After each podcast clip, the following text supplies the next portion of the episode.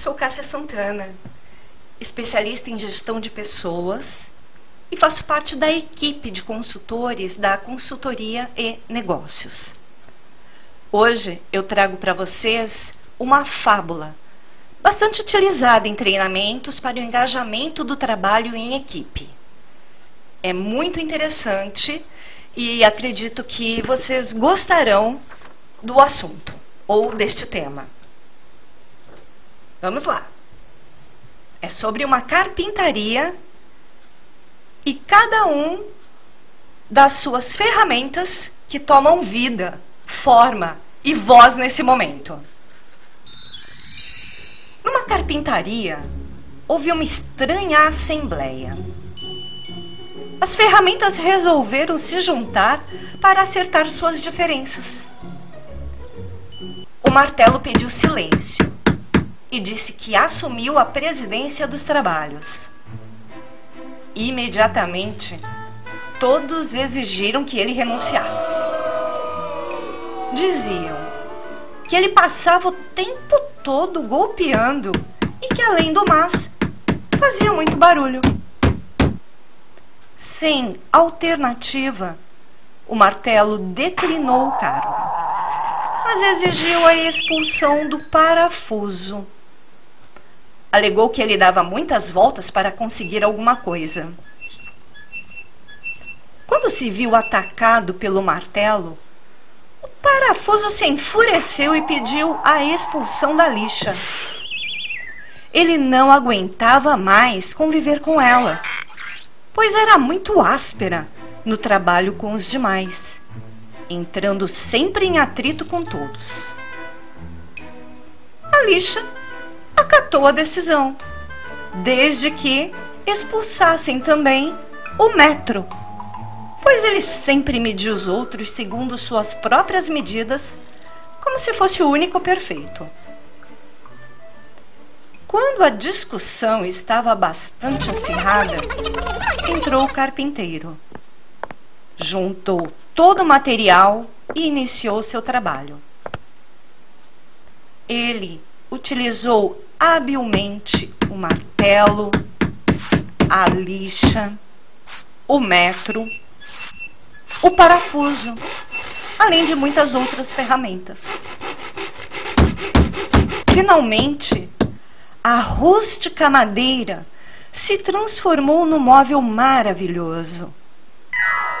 O carpinteiro saiu e a assembleia então reiniciou a discussão o serrote tomou a palavra e disse: Amigos, ficou demonstrado que todos aqui temos defeitos, mas o carpinteiro aprendeu a trabalhar, principalmente com as nossas qualidades. Sendo assim, não devemos pensar em nossos pontos fracos. Vamos nos concentrar em nossas qualidades.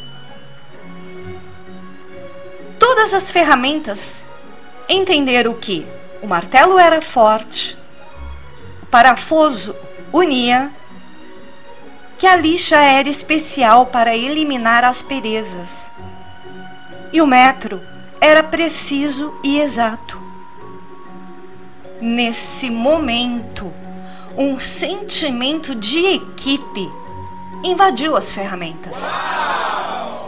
Elas entenderam que juntas eram capazes de produzir coisas maravilhosas e surpreendentes. Nada melhor do que começarmos esse novo tempo, esse novo período, com a história da carpintaria. As ferramentas e suas queixas lembram muito bem os colaboradores de uma empresa e suas insatisfações e anseios pessoais. Ficou demonstrado que a individualidade cria uma espécie de orgulho e aspereza pessoal atrapalha a sinergia do grupo. O meu trabalho é mais importante do que o seu o essencial entre pessoas que trabalham com equipes é a soma da experiência e competências.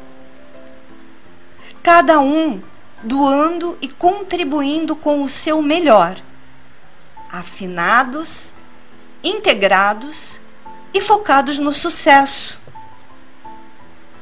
Este deve ser um momento de reflexão para as pessoas que lideram ou trabalham com equipes e possuem metas a serem atingidas.